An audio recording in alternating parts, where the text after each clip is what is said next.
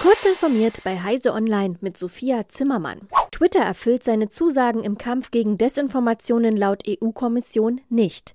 Die Brüsseler Behörde veröffentlichte erstmals Berichte darüber, wie Google, Meta, Microsoft, TikTok, Twitter und andere Online-Plattformen die Regeln eines freiwilligen EU-Verhaltenskodex umsetzen. Laut der zuständigen EU-Kommissarin bleibe Twitter hinter den anderen Unternehmen zurück. Nach Angaben der EU-Kommission zeigten die Plattformen in ihren Berichten unter anderem, wie viele Fake-Accounts erstellt und genutzt wurden oder wie sich Faktenchecks auf die Verbreitung von Desinformationen auswirkten. Laut EU-Kommissionen haben alle Plattformen bis auf Twitter ihre Berichte pünktlich und vollständig abgegeben. Das Bayerische Landesamt für Datenschutzaufsicht hat ein Prüfverfahren gegen die letzte Generation eingeleitet. Es reagiert damit auf die Berichte über ein massives Datenleck bei der Klimaschutzbewegung. Diese sammelte demnach persönliche Daten von über 2200 Anhängern und Interessenten mit teils hochsensiblen politischen Einschätzungen auf einer Excel-Liste, die sie frei zugänglich auf den Cloud-Dienst Google Drive einstellte.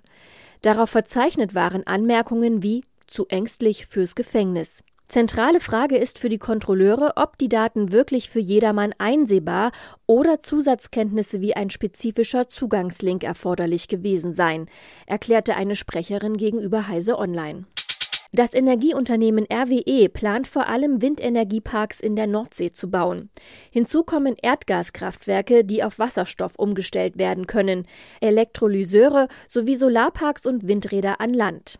RWE-Vorstandsvorsitzender Markus Krebber erläuterte in einem Interview mit der Wochenzeitung Die Zeit, es sei alternativlos, in Gaskraftwerke zu investieren, auch wenn diese noch jahrelang CO2 ausstoßen würden. Es müssten sogar neue Erdgasfelder erkundet werden, meinte Krebber.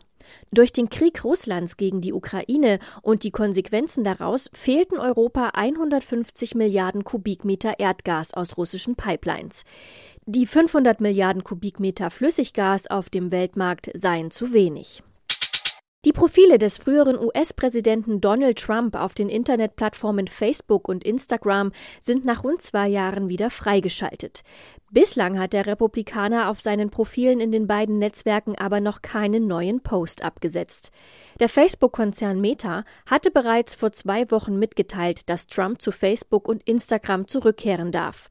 Trumps Accounts bei mehreren großen Online-Plattformen waren nach dem Sturm seiner Anhänger auf den Sitz des US-Parlaments in Washington im Januar 2021 gesperrt worden. Diese und weitere aktuelle Nachrichten finden Sie ausführlich auf heise.de.